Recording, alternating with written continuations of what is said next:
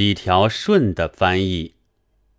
在这一个多年之中，拼死命攻击应义的名人已经有了三代。首先是祖师梁实秋教授，其次是徒弟赵景深教授，最近就来了徒孙杨进豪大学生。但这三代之中，却要算赵教授的主张最为明白而且彻底了。那经义是：与其信而不顺，不如顺而不信。这一条格言虽然有些稀奇古怪，但对于读者是有效力的，因为信而不顺的译文，一看便觉得费力。要借书来修养精神的读者，自然就会佩服赵景深教授的格言。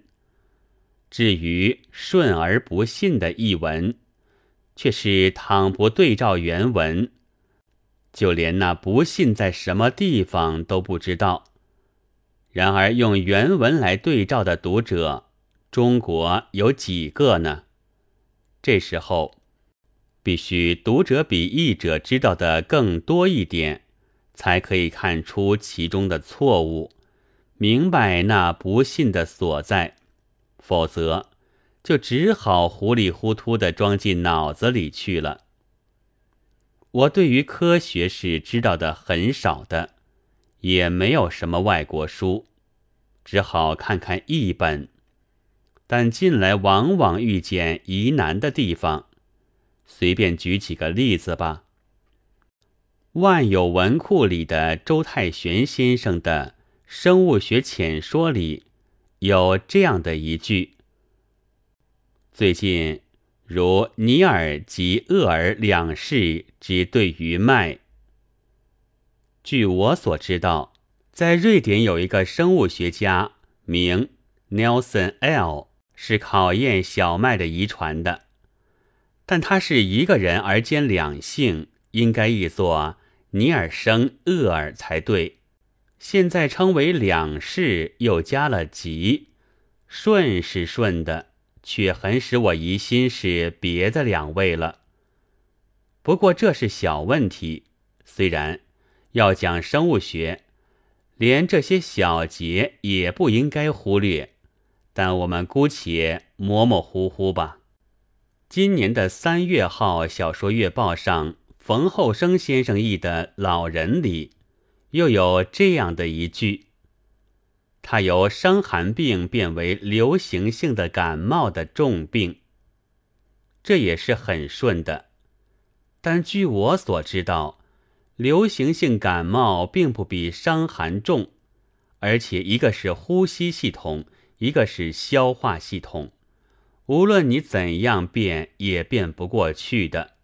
须是伤风或重寒。”这才变得过去，但小说不比生物学浅说，我们也姑且模模糊糊吧。这回，另外来看一个奇特的实验。这种实验是出在柯定杰及张志耀两位合译的美国康克林所做的《遗传与环境》里面的。那译文是。他们先取出兔眼睛内髓质之晶体，注射于家禽，等到家禽眼中生成一种带晶质，足以透视这种外来的蛋白质晶以后，再取出家禽之血清，而注射于受孕之雌兔。雌兔经此番注射，美不能堪，多遭死亡。但是他们的眼睛或晶体，并不见有若何之伤害，而且他们卵巢内所蓄之卵，亦不见有什么特别之伤害。因为就他们以后所生的小兔看来，并没有生而具残缺不全之言者。这一段文章也好像是颇顺，可以懂得的。但仔细一想，却不免不懂起来了。一，髓质之晶体是什么？因为水晶体是没有髓质、皮质之分的。二，带精质又是什么？三，透视外来的蛋白质又是怎么一回事？我没有原文能对，实在苦恼得很。想来想去，才以为恐怕是应该改译为这样的：他们先取兔眼内的。制成浆状的水晶体，注射于家禽。等到家禽感应了这外来的蛋白质及浆状的水晶体，而生抗晶体，即抵抗着浆状水晶体的物质，然后再取其血清而注射于怀孕之雌兔。以上不过随手引来的几个例。此外，情随事迁，忘却了的还不少，有许多为我所不知道的，那自然就都溜过去，或者照样错误的装在我的脑里了。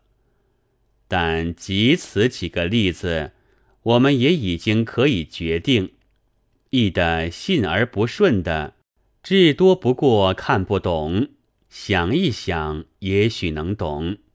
译的顺而不信的，却令人迷雾，怎样想也不会懂。